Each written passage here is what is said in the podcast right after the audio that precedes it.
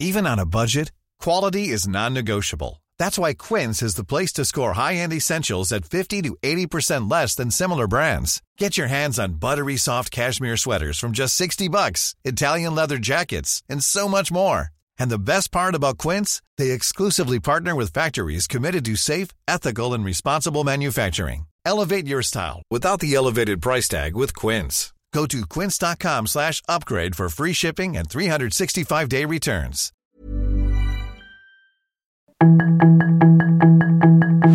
Tarde a tarde, lo que necesitas saber de forma ligera con un tono accesible. Solórzano, el referente informativo.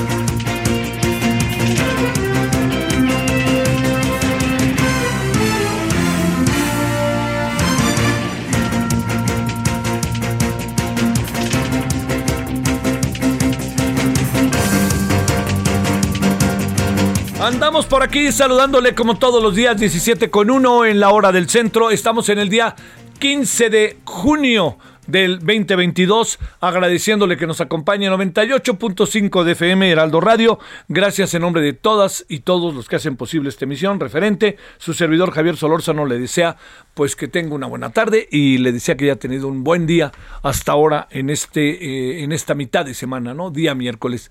Mire, eh como, pues, como bien sabemos, hay una. Se, se, se, van en tropel, ¿no? Diría la canción, este, la gran cantidad de, temas. Pero déjeme decirle que, que, hay ahí un asunto que nos está. que nos tiene cercados. Yo creo que nos tiene cercados. Oiga, más allá de eh, filias, fobias, por favor, que esto no sé. Yo quisiera pensar que buena parte de, de, de los ciudadanos que estamos en este país, pues entendemos la, la importancia que tiene y la necesaria atención que le debemos de dar. Y me refiero al tema de la seguridad. ¿no? No, uno puede contar experiencias personales, todos podríamos contar experiencias personales, pero hay un estado de las cosas que sí es un poquito, me atrevo a decir, no, un, no un poquito, un muchito delicado. Y sobre todo porque algo que, que se ha venido suscitando es el hecho de que eh, de repente las cosas se, agudizan, ¿no? Entonces uno presume que hay una, ¿qué será? Como una especie de control, ¿no? De, o que empiezan a temperarse las cosas, pero como el problema es estructural, no hay manera de que esto adquiera una dimensión diferente.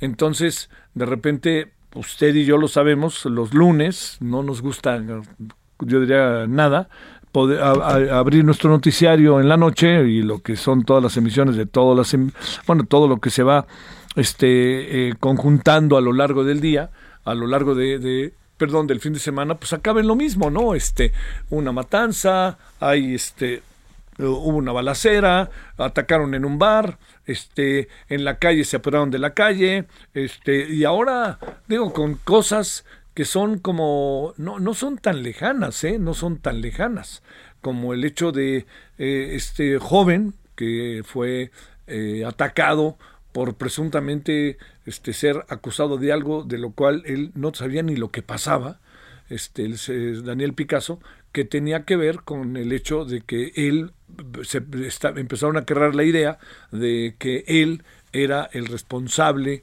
de algo que estaba pasando con los niños o que se lo estaba secuestrando, que se lo estaba llevando, cuando él vivía, él fue a visitar a sus papás y vivía en el pueblo de Junto y fue a ese pueblo pues precisamente con la intención de poder, eh, le diría, este, de poder pues un poco pasear por lo que fue, fueron sus orígenes.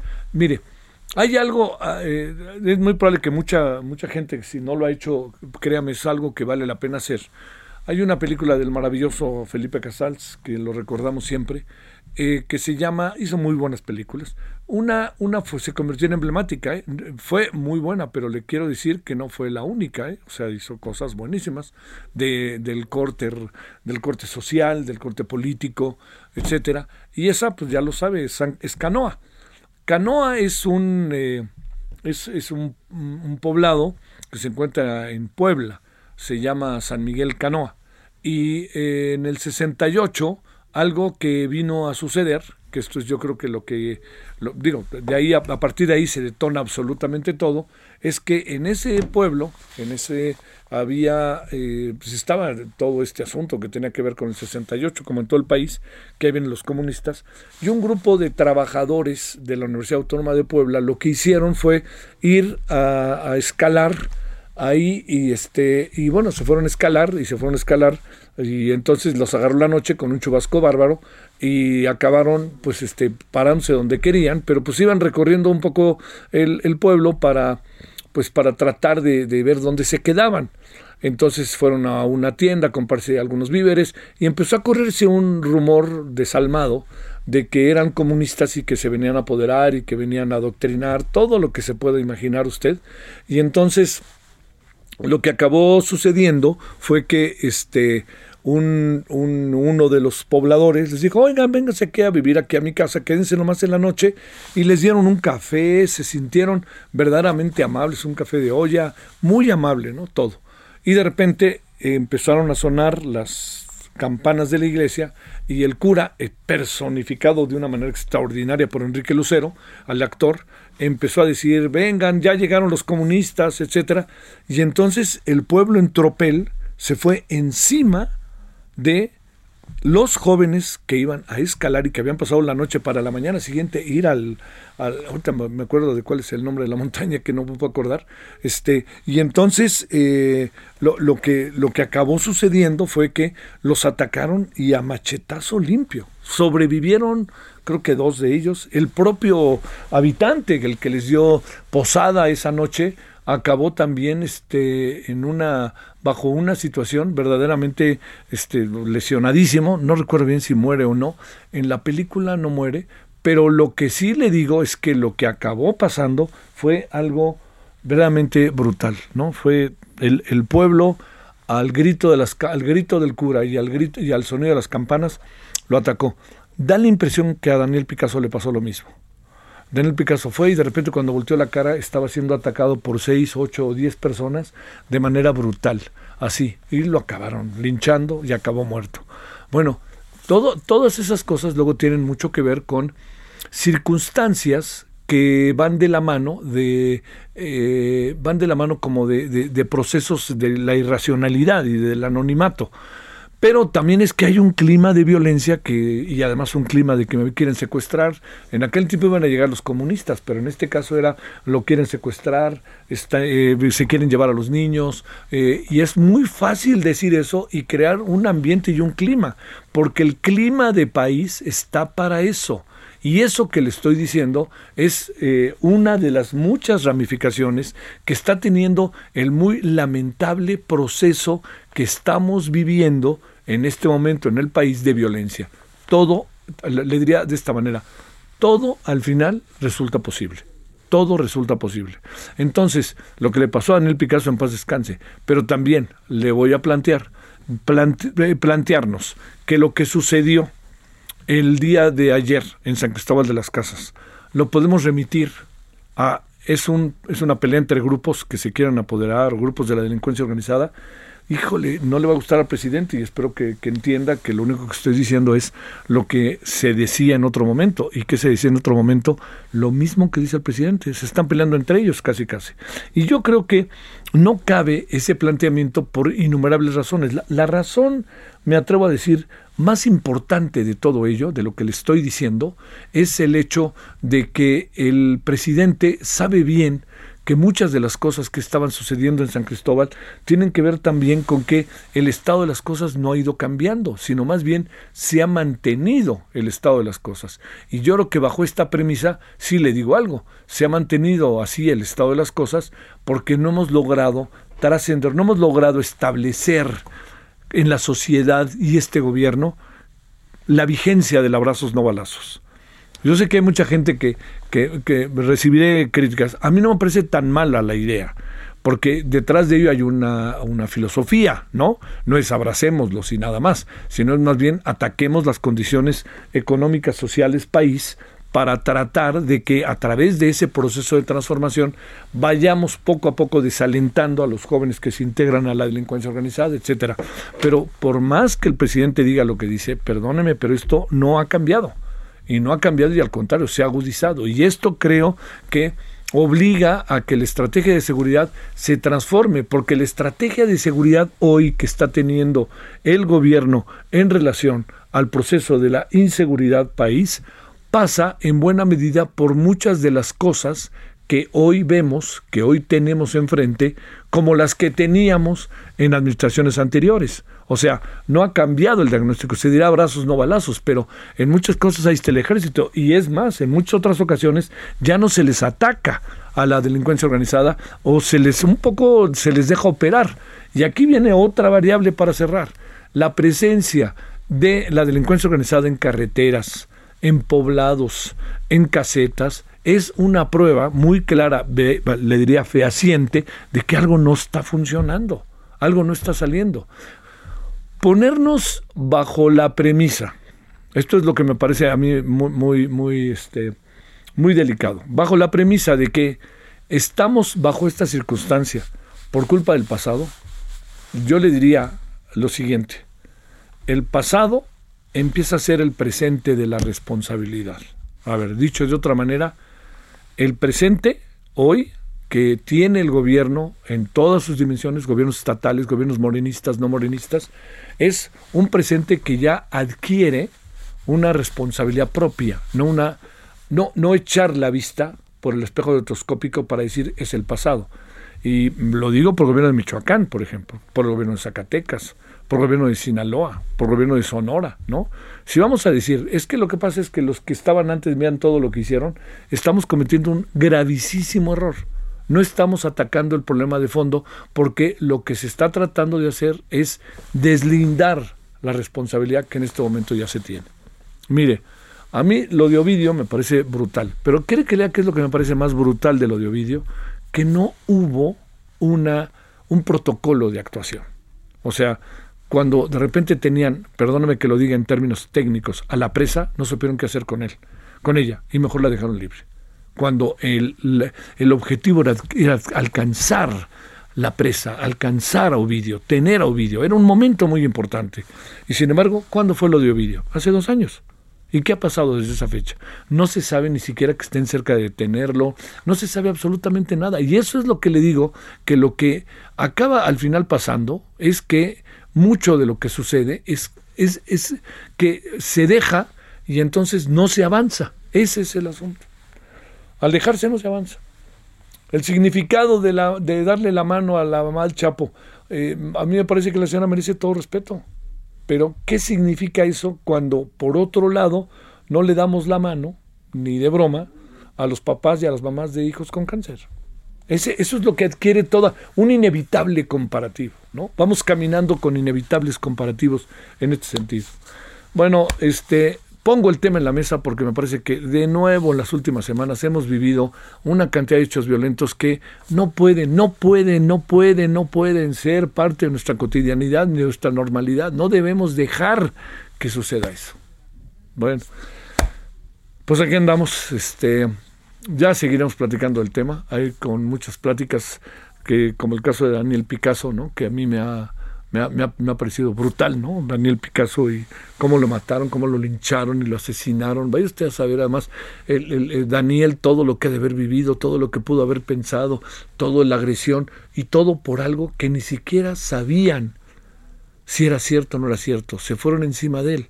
Y eso me parece que lo único que nos deja es un momento verdaderamente de dolor triste y de desesperación. Bueno, yo le planteo todo eso, en verdad que se lo planteo de manera muy genuina, muy, muy, muy, muy de creo.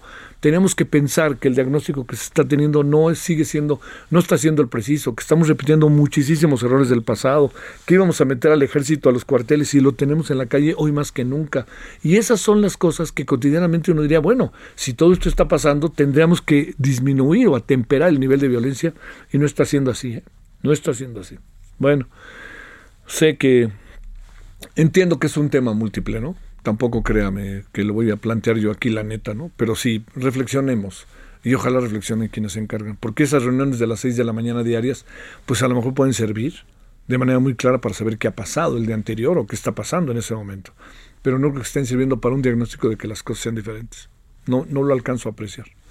Bueno, 17 con 15 en hora del centro, deseándole que haya tenido hasta ahora un muy buen miércoles.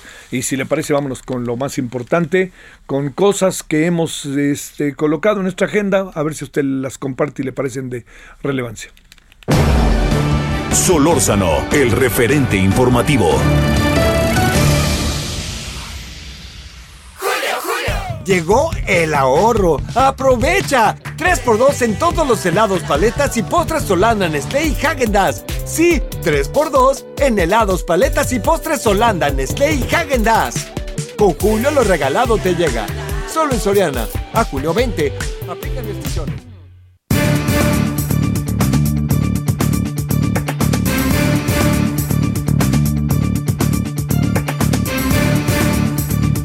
Este, oiga, por cierto, está Roberto Gil Suarte en los últimos días ha lanzado varias diferentes informaciones sobre la condición económica y las relaciones del señor Santiago Nieto eh, en Twitter.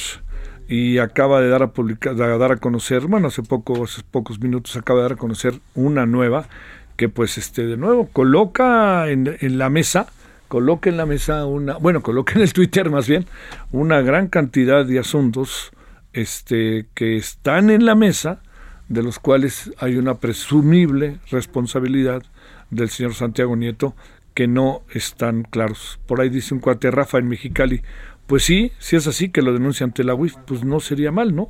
Porque de otra manera queda ahí como, como un asunto muy, muy, muy, este, pues muy, se dice, y si debe de haber algún tipo de concreta de denuncia, pues no sería mal presentarlo a la UIF. Entiendo que dirán que en la UIF es parte de, del gobierno y que no van a querer echar mucho, mucho por delante, pero como fuere, pues yo le planteo esto que está en las redes echándose a andar el tema de Roberto Gil Suárez. Es la, la segunda o tercera ocasión en que muestra un hilo de las cosas que él presume que este de la información que él tiene sobre sobre Santiago Nieto. Eh, perdón que lo diga, pero la actual esposa de Santiago Nieto era la esposa del señor Roberto Gil Suárez. Entonces ahí se cruzan cosas personales que, que pueden pesar eventualmente. Bueno, yo lo, pongo en la mesa porque tampoco vaya a pensar usted que uno anda de ingenuo y cándido. 17, 17 en la hora del centro. Domingo Pérez eh, Carapia, él es vocero de Fuerza Amplia de Transportistas. Domingo, ¿cómo has estado? Muy buenas tardes. Muy buenas tardes, Javier. Muy bien, gracias a Dios. Ah. Saludo a tu audiencia y a ti. Te lo agradezco muchísimo. Ahí te va lo que dice, ¿no? Lo que dice la jefa de gobierno, que primero arreglen las cosas, que los tienen ahí todo el servicio de transporte es nulo, este, luego dicen que, este, que es muchísimo un peso, eh, los usuarios dicen primero arreglen las cosas, pues, este, cómo piden este, más, más eh, que eleven el costo. O sea, están acabando como el cuetero, Domingo, ¿o cómo la ves? Sí, definitivamente, y esto pues había que entenderlo y estaba calculado que fuera de esa manera, donde la autoridad iba a hacer su papel y su trabajo, lo entendemos, lo analizamos, y definitivamente nosotros estamos haciendo lo propio, el análisis de impacto que, que llevamos hasta este momento y hacer de conocimiento a la audiencia, a la prensa, de la verdad y la no verdad, y donde cada quien tiene sus datos y donde quisiéramos que alguien nos escuchara para mostrar cuáles son los datos y que, que fuera la audiencia, que fuera la prensa, que dijera, ¿sabes qué? Esto es lo que tiene lógica, esto es lo que suma dos más dos es cuatro y no puede ser ni tres, ni cinco, ni siete, y, y que mostráramos la verdad. Hoy tenemos, o sea, varios, varios compañeros, varios asesores, donde nos están diciendo, es que ustedes no están pidiendo más de lo que es una tarifa técnica. Hoy su costo de su pasaje, dice, dice este analista, es de 14.80 cuando el trolebús o sea vale 30 pesos le hace y yo puedo puedo estar con ustedes y demostrarles que el precio del trolebús es de más de 30 pesos como dice como dice el gobierno que le cuesta cuesta más. Pero aún así 30 80 contra 5 pesos y ahora 6 que estamos cobrando pues sí sí es mucha la diferencia Y definitivamente sí, con lo que está haciendo la autoridad en estos momentos de la revisión de, de las unidades y todo esto, mm. es un círculo vicioso donde pues no podemos cambiar las unidades o hacer mejoras si no hay el, dinero. Quisiéramos que entendieran esa parte. Eh, todo lo que está pidiendo ahorita la autoridad y que inició el día de hoy, lo aceptamos y está perfecto porque es la obligación de nosotros tener esos papeles o esa es nuestra obligación para operar una unidad de transporte. Fuera de lo demás tendremos que tener mesas de trabajo para poder solicitar, ajá, que ya no es el aumento de la tarifa porque esto ya está dado, pero sí queremos y pelearemos por el apoyo al combustible. A ver, este, eh, dicen que con lo que, a ver, yo te planteo lo que uno ha alcanzado a leer o a escuchar. Como están las cosas, Domingo, dicen que con lo que ustedes reciben, las condiciones del transporte público tendrían que ser de mejor calidad. A ver, yo te diría técnicamente, ¿qué piensas de esto, Domingo Pérez Carapia? Definitivamente, o sea, no, es falso. Es falso. O sea, ¿cuánto? Yo, yo rápidamente te podría decir que la, el promedio de pasajeros que traslada una unidad en la Ciudad de México durante todo el día es entre 450 y 500 pasajeros. Si esto lo multiplicas por los por los cinco pesos que teníamos, eran dos mil o dos mil quinientos pesos. ¿Cuánto es el salario mínimo hoy en día? 187 pesos. Ocupamos dos operadores para las 16 horas de trabajo, son 400 pesos. Del combustible es el 40%, estamos hablando de 1.200 y 600 pesos de, de del chofer, de, de los sueldos, son 1.800 pesos. Quedan 700 pesos para dar a checadores para pagar el mantenimiento de la unidad, los gastos administrativos y administrativos más que nada, que es la tenencia, el pago de revista, el seguro de la unidad, las verificaciones, es tenemos que estar apartando 91 pesos de esos ingresos de esos 700 que quedan, 91 pesos para estos gastos que se dan en algún momento. El mantenimiento en las unidades viejas, hablemos de microbuses, estamos hablando de que el, el, hay que apartar 300 pesos diarios para llantas, motores, suspensiones. Son unidades viejas, sí, definitivamente las tenemos que cambiar. Entonces, ¿de dónde pudiera haber un diferencial para poder ahorrar y tener nuevas unidades o tenerlas en óptimas condiciones? Este es un círculo vicioso donde no se puede parar. E, esta es una opresión a la inflación. El pasaje debe de costar 14 pesos. Y si tú oprimes y estás haciendo una cuestión política donde quien subsidia es el transportista, es el concesionario, y dicen, oye, pero es que esto es más que suficiente. Lo que hemos pedido y seguimos pidiendo es que alguien, o sea, nos pusiera en un debate, a ver, tu autoridad, desmiente y quítale la máscara a estos señores Ajá, y llámales mentirosos en frente de toda la ciudadanía, donde esto que eh, tú asignas de tarifa es suficiente. Y nos daremos cuenta que no es así. Que los datos, cada quien trae sus datos y nada más habrá que demostrar quién tiene la razón. ¿De qué sirve el peso? De nada. ¿De nada? De nada. ¿Qué van a hacer de con nada. eso? Este, pues mira, hoy en este momento tenemos que cobrarlo, no lo aceptamos, pero tenemos que cobrarlo, sí, todos, aunque no estemos de acuerdo, porque es de carácter general. El no hacerlo nos llevaría a tener una, una sanción por una competencia desleal. Claro. Entonces, o sea, no podemos caer en, en, esa parte y que tenemos que cumplir todo lo que nos está exigiendo el gobierno, sí, y estamos de acuerdo.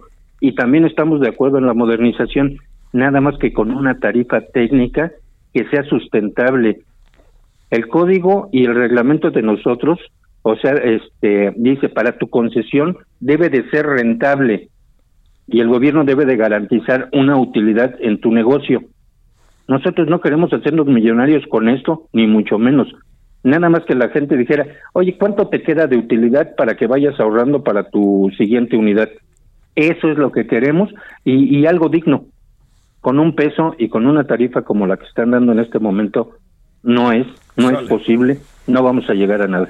Domingo, eh, bueno, ya hablaremos. Eh, ¿Piensan hacer un paro muy en breve porque se nos acaba el tiempo? ¿Sí? Es, estamos analizando la situación para ver cuáles son las acciones a seguir. Sale. Te agradezco como siempre mucho, Domingo Pérez Carapia. Gracias. Javier, hasta luego. Gracias a ti. Él es el vocero de Fuerza Amplia de Transportistas. Eh, se está viendo ahorita operativos para ver en qué condiciones están y cómo trabajan los el transporte. Es obvio lo que dice Domingo. Si no los dan, pues el transporte va a ser igual, ¿no? O sea, hay cosas técnicas que sí habría que atender. Pausa.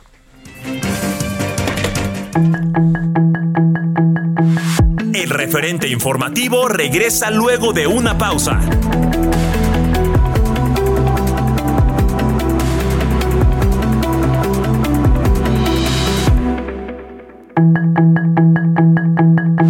Estamos de regreso con el referente informativo.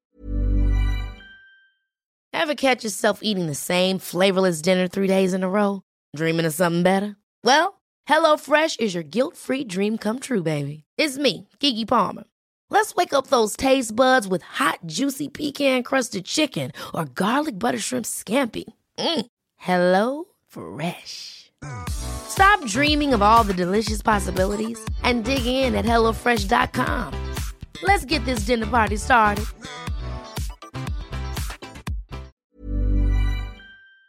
Mativo.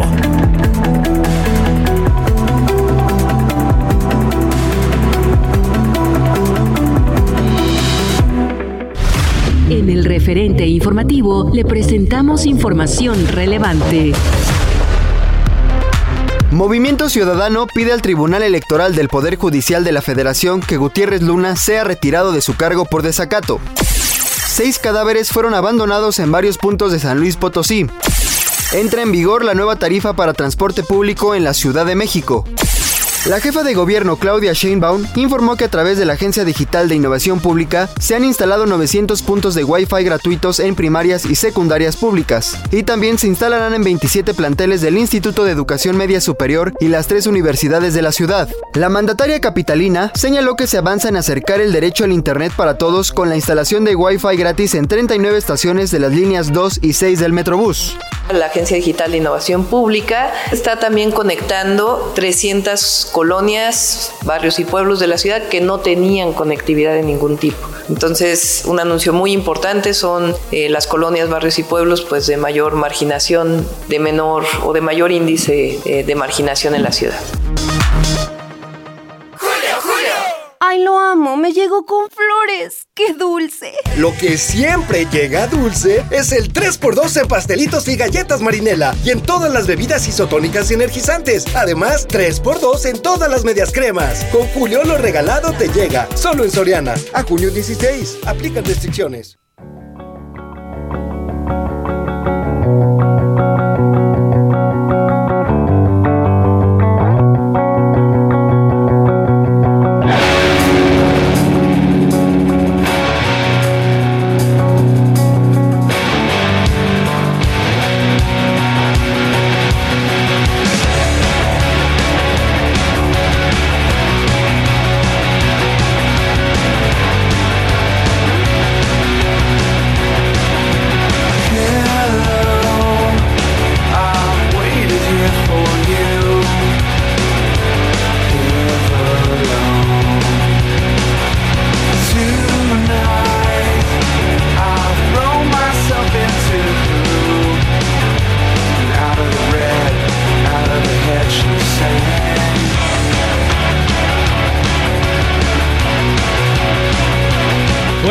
Traemos a los Foo Fighters. Esto se llama Everlong. Es la banda de rock estadounidense bastante escuchable. Eh, Foo Fighters, ya conocer que le van a rendir un tributo a su con un concierto a su baterista Taylor Hawkins, que falleció, como aquí mismo le informamos, el pasado 25 de marzo de este 2022. Escuchemos Everlong Foo Fighters.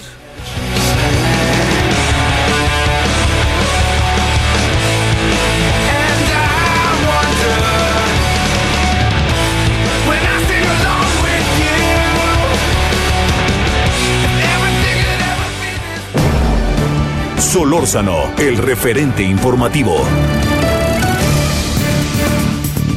Bueno, eh, se ha insistido estos días en términos informativos que cuando se habla del tema de la gasolina, que traemos una, eh, un subsidio de 7 pesos por cada litro de gasolina lo que hace que evidentemente pues el, el, costo la, del litro de gasolina sea este menor, ¿no? O sea, nos, estamos, nos están ayudando y yo supongo que el gobierno se está ayudando, ¿no? Es todo junto.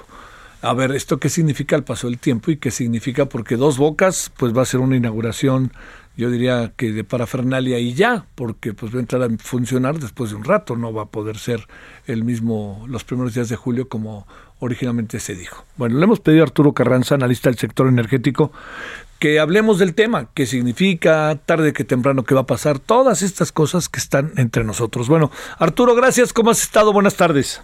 Hola Javier, buenas tardes, gracias por la oportunidad. A ver, ¿qué significan estos siete pesitos de subsidio por litro de gasolina? Pues nada más y nada menos que un costo muy importante para las finanzas públicas, Javier. Déjame darte dos datos creo que son muy claros y que nos ayudan a entender cuál es el costo. Primero empezaría por comentarte que en los, primero, en los primeros cuatro meses de este año, Hacienda dejó de recaudar 88 mil millones de pesos por concepto de, de IEPS a los combustibles. Esto es antes de la política de precios para mantener estables los precios de los combustibles. Había un estímulo fiscal que es recaudar vía IEPS este, este impuesto no se está recaudando y lo que implica que el gobierno, insisto, deje de recibir 88 mil millones de pesos. Y de manera adicional, eh, Javier, de enero a abril de este año, el gobierno tuvo que desembolsar 6.700 millones de dólares por la importación de combustibles, un monto que es muy alto y que tiene que ver con los precios internacionales del crudo y los precios internacionales de las gasolinas, que históricamente están muy altos y que se, que se explican por algunas características del mercado petrolero a nivel global, Javier. A ver, digamos, este, eh, ¿qué se resuelve con esos siete pesos y qué no se resuelve pensando en el mediano y largo plazo con esos siete pesos, Arturo? Es, muy buena pregunta, Javier. Creo que esta política que está instrumentando actualmente el gobierno para procurar que los precios de los energéticos no aumenten más allá de la, inflación, tiene dos componentes o se explica por dos cuestiones. La primera de ellas, desde luego, que el aumento en los precios de los combustibles tiene un impacto directo en los bolsillos de, los consumidores. Y este impacto valdría la pena tomar en cuenta que, este, eh, eh, sobre todo, o este digamos, esta política de mantener estables los, los precios de los combustibles favorece sobre todo a las familias de mayores ingresos porque son las que consumen más gasolinas. Habiendo dicho esto, Javier, también esta política se entiende porque hoy en día eh, el incremento en los precios de los combustibles es uno de los factores que explica por qué la inflación en México y en términos globales está tan alta. Entonces, de suerte tal que busca pues esta política de mantener estables los precios de los combustibles, uno, que los, que los consumidores no resintamos el impacto en nuestros bolsillos y dos, que el incremento de los precios de los combustibles no tenga tanto impacto en la inflación como sí lo ha tenido hasta el momento. A ver, y bajo esa perspectiva, Arturo, eh, las variables externas, por ejemplo, Rusia-Ucrania, las variables externas, inflación en Estados Unidos, la las variables este, internas externas, el eh, precio de barril de petróleo y las presuntas ganancias que está teniendo México. Todo este cóctel, ¿cómo se va armando? Eh, eh, pues mira, justamente a lo que te refieres es la explicación de por qué los combustibles a nivel internacional están tan altos. Y yo lo resumiría, ya los dijiste tú, pero los vuelvo a resumir, a resumir en cuatro puntos. Los precios de los combustibles automotrices están históricamente muy altos. Uno, porque a nivel global estamos viendo que la capacidad de refinación se ha visto reducida. ¿Y por qué? Porque muchos países están instrumentando políticas para acelerar la transición energética, esto es para apostarle a energías renovables y están dejando de invertir en refinación, en aumentar la capacidad de refinación y esto tiene limitada, insisto, la posibilidad de aumentar la capacidad para producir gasolinas a nivel global. Un segundo elemento tiene que ver con el hecho de que el conflicto entre Rusia y Ucrania ha reducido las exportaciones de, productos refinados de Rusia al exterior. Un tercer punto tiene que ver con la limitación de las exportaciones de combustibles que se hacen desde China a otras partes. Y el cuarto punto tiene que ver, Javier, con el hecho de que todos estos tres elementos que ya te comenté hacen que los inventarios de los combustibles a nivel, a nivel global estén estén bajos. Y para concluir, Javier, yo diría que los pronósticos, al menos en los siguientes tres meses, no son nada halagueños. ¿Por qué? Porque eh, en, en, el continente americano, en, la región de Norteamérica, está iniciando la temporada de huracanes y esta temporada puede tener un impacto en la capacidad de refinación en Estados Unidos, puede afectar refinerías en, en la costa del, del Pacífico que afecte aún más la capacidad de refinación lo que podría significar que los precios de las gasolinas incrementen más en Estados Unidos y en consecuencia en todo el mundo. Híjole, híjole, híjole, Arturo, esto está complicado, ¿no? A ver, déjame plantearte una variable más. Eh, eh, el presidente ha sido claro que el 2 de julio que se inaugure de Dos Bocas eh, no va, no se va a echar a andar luego luego. ¿Podríamos tener esperanza de que a la hora en que esto ya se eche a andar pase algo o todo el proceso para echar realmente a andar dos bocas más allá de la parafernalia de los edificios este pueda va a tardar mucho no la entrada en operación de la nueva refinería Javier eh, no, no se va a acelerar y la y la producción la incorporación de, volúmenes adicionales de combustibles no se va a dar hasta el 2023 en el 2023 la coyuntura va a cambiar con respecto a lo que estamos comentando. Entonces, es improbable que la, inauguración, lo que vaya a inaugurar el presidente en el 2 de julio vaya a cambiar en algo el panorama que estamos comentando actualmente. O sea, como estamos, nos vamos a quedar un buen rato. Eh, ¿Va a cambiar, podría cambiar la política del subsidio o lo ves como realmente no va a cambiar? Mira, yo observo, tomando en cuenta que fue una promesa presidencial y tomando en cuenta la forma en que el gobierno se ha conducido, que es muy poco probable que el, gobierno opte por hacer modificaciones a la política para mantener estables los precios de los energéticos. Y en esta tesitura creo que el gobierno va a continuar, eh, digamos, incorporando los costos este, económicos a las finanzas públicas, insisto, para, para procurar que los que, que este, no, no, no exista un, un impacto en los bolsillos de los consumidores, pero sobre todo para tratar de atemperar el incremento en la inflación, Javier. Oye, herencia chica, herencia que le va a dejar el presidente a quien venga, ¿no?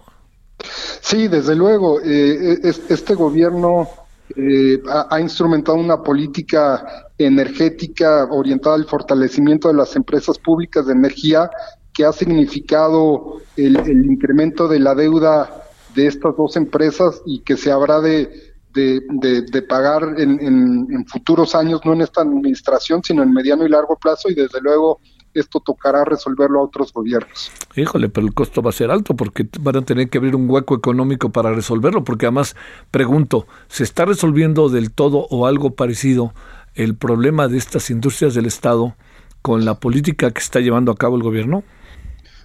Yo considero, Javier, que no, y en este sentido creo que algunos analistas hemos señalado la necesidad de poder eh, resolver esta situación que estamos comentando utilizando eh, o echando mano de las inversiones del sector privado.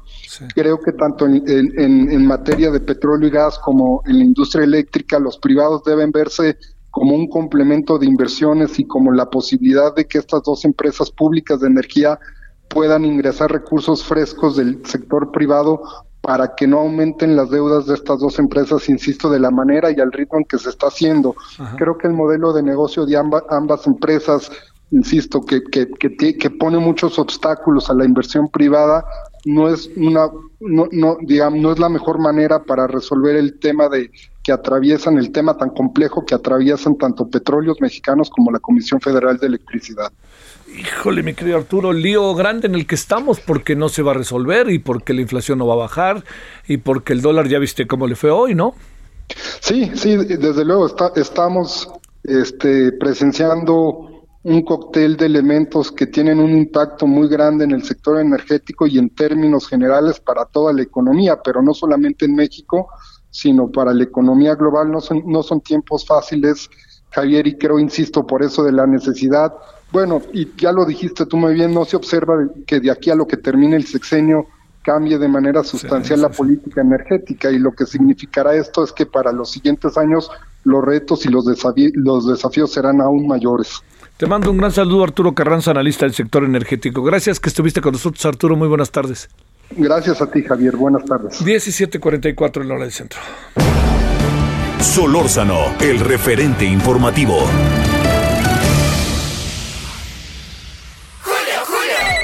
Oigan, ¿qué creen? Todavía llegan para la fiesta. Lo que llega para la fiesta es el 3x2 en vinos y licores y además 30% de descuento en todo el departamento de ropa exterior, interior y calzado para caballeros. Con Julio, lo regalado te llega, solo en Soriana. A junio 20. Aplica restricciones, evita el exceso.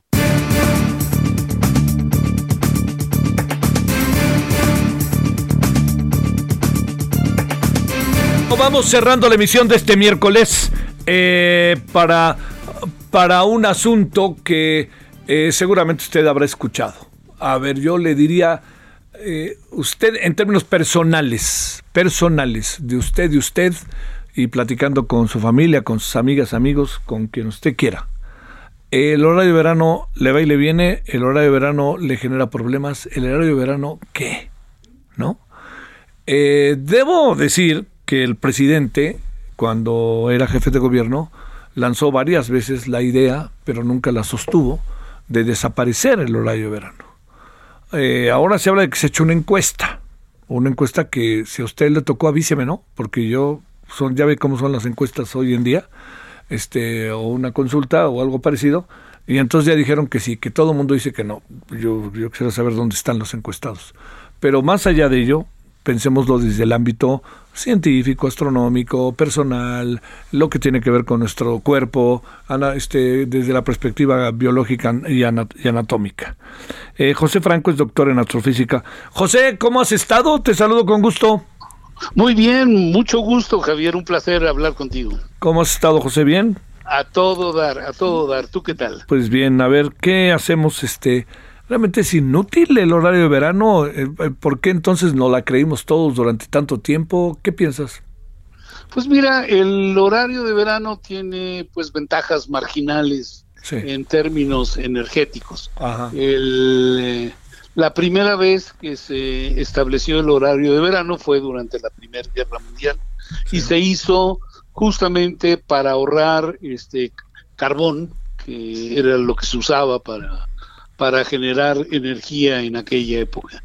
Eh, entonces a la fecha, pues ha habido este, entradas y salidas del horario de verano en varios lados, hasta que, pues en algún momento, más o menos recientemente, eh, países como Estados Unidos, Canadá y los países europeos adoptaron el cambio de horario en el verano por una idea de, de, ahorro de energía por un lado y por otro lado el tratar de tener un horario que te permitiera disfrutar más de la luz solar porque en, en, los lugares que están afuera de, los trópicos pues durante el verano la, el día dura más y la noche es más corta. Entonces la idea pues era doble tener eh, más horas de luz con la gente eh, trabajando y disfrutando en las tardes y por otro lado pues con la quimera de que había un gran ahorro de, energía. Se ha medido en algunos lados y no hay, este, digamos, un, un ahorro sustancial de energía, o sea que es básicamente marginal. Por otro lado, eh, nuestros socios comerciales eh, más importantes pues cambian de horario y en México en el 2016, o sea, tiene seis años que se implementó en nuestro país, en todo el país, el horario de verano, eh, eh, para armonizar los horarios con nuestros socios comerciales y bueno, pues este, eh, tener una armonía con las bolsas de, de estos diferentes países y generar una menor confusión porque pues los horarios cuando están cambiando este, de manera más o menos arbitraria, pues generan, generan confusiones fuertes. Por otro lado, se ha puesto sobre la mesa la idea de que probablemente haya afectaciones a la salud con el, con el horario de verano. Digo, si bien hay una pequeña perturbación, porque es una hora el cambio de horario, en realidad no hay ninguna evidencia de que haya realmente afectaciones a la salud.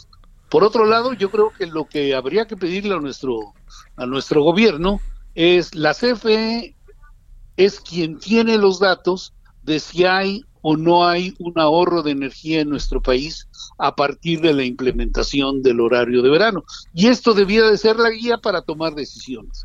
Eh, tomar las decisiones sin esa información, pues se convierte en un acto más bien de capricho, ya sea para, para tenerlo o para no tenerlo. Sí, sí, sí. No, está clarísimo. ¿Tú, ¿Tú qué piensas, digamos, en términos de tu, de tu papel como científico, de lo que alcanzas a apreciar? Porque, pues sí, yo, yo de repente encuentro que, que sí hay una especie de proceso de adaptación, pero también sabes que encuentro que, que, como que sí duran más los días o es lo mismo o, a ver. Ah, no, a ver. Sí, los días son más largos en el verano, excepto obviamente en la línea del Ecuador, que pues, da más o menos lo mismo que sea verano o invierno, que sea invierno no hay cambio. Pero por ejemplo, este, en la Ciudad de México, que estamos a 20 grados de este en el norte, pues ya la diferencia entre, entre verano e invierno es, es, muy notoria. Y si nos vamos más al norte, pues la diferencia es todavía más notoria. Arriba del trópico de cáncer, pues es todavía más notorio. Y mientras más norteño es una zona, mientras más al norte está una zona, pues eh, digamos los beneficios tanto en luz como en posible ahorro de energía son mayores. Mientras más cercanos está al Ecuador, pues es, es menor la ventaja. Y, y, en esos lugares no tiene mucho sentido hacer el cambio, el cambio de horario. Sí. ¿Qué debemos de hacer por acá?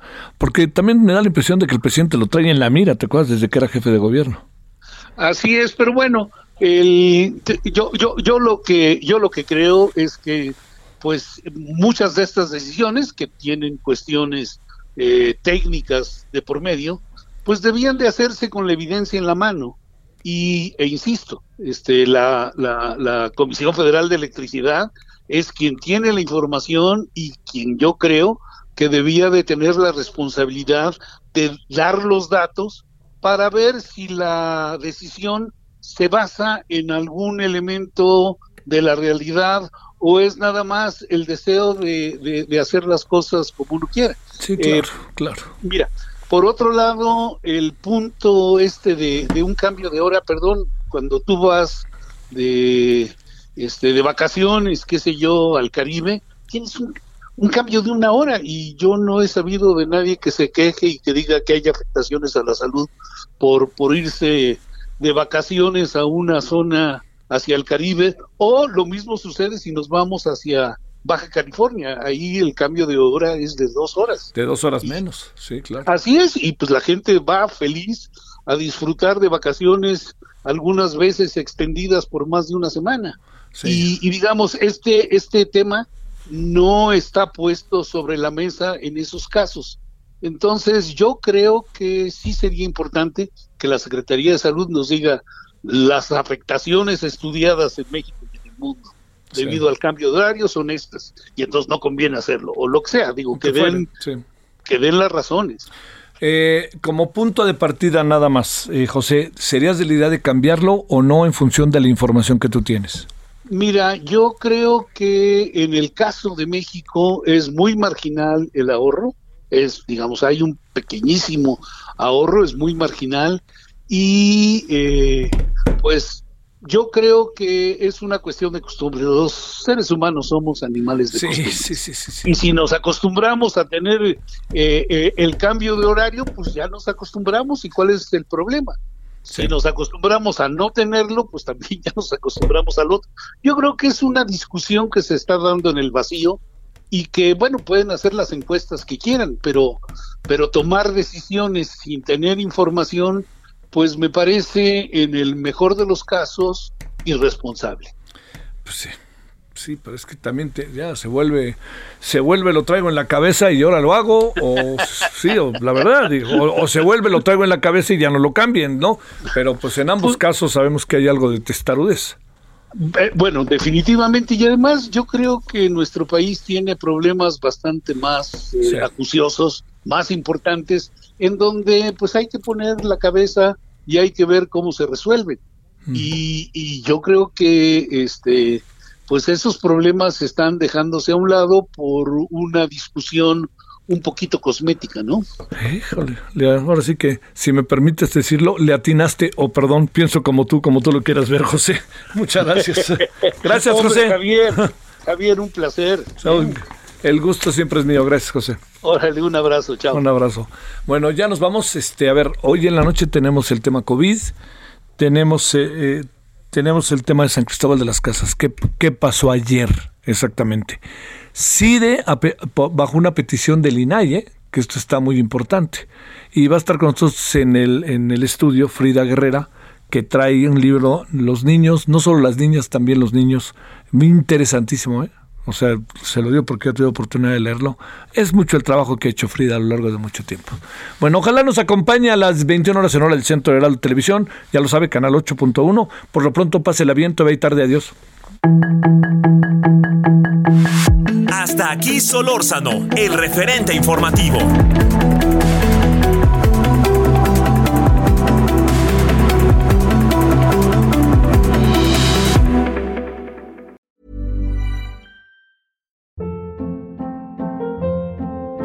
Hold up. What was that? Boring. No flavor. That was as bad as those leftovers you ate all week. Kiki Palmer here, and it's time to say hello to something fresh and guilt-free. Hello Fresh. Jazz up dinner with pecan-crusted chicken or garlic butter shrimp scampi. Now that's music to my mouth. Hello Fresh. Let's get this dinner party started. Discover all the delicious possibilities at hellofresh.com.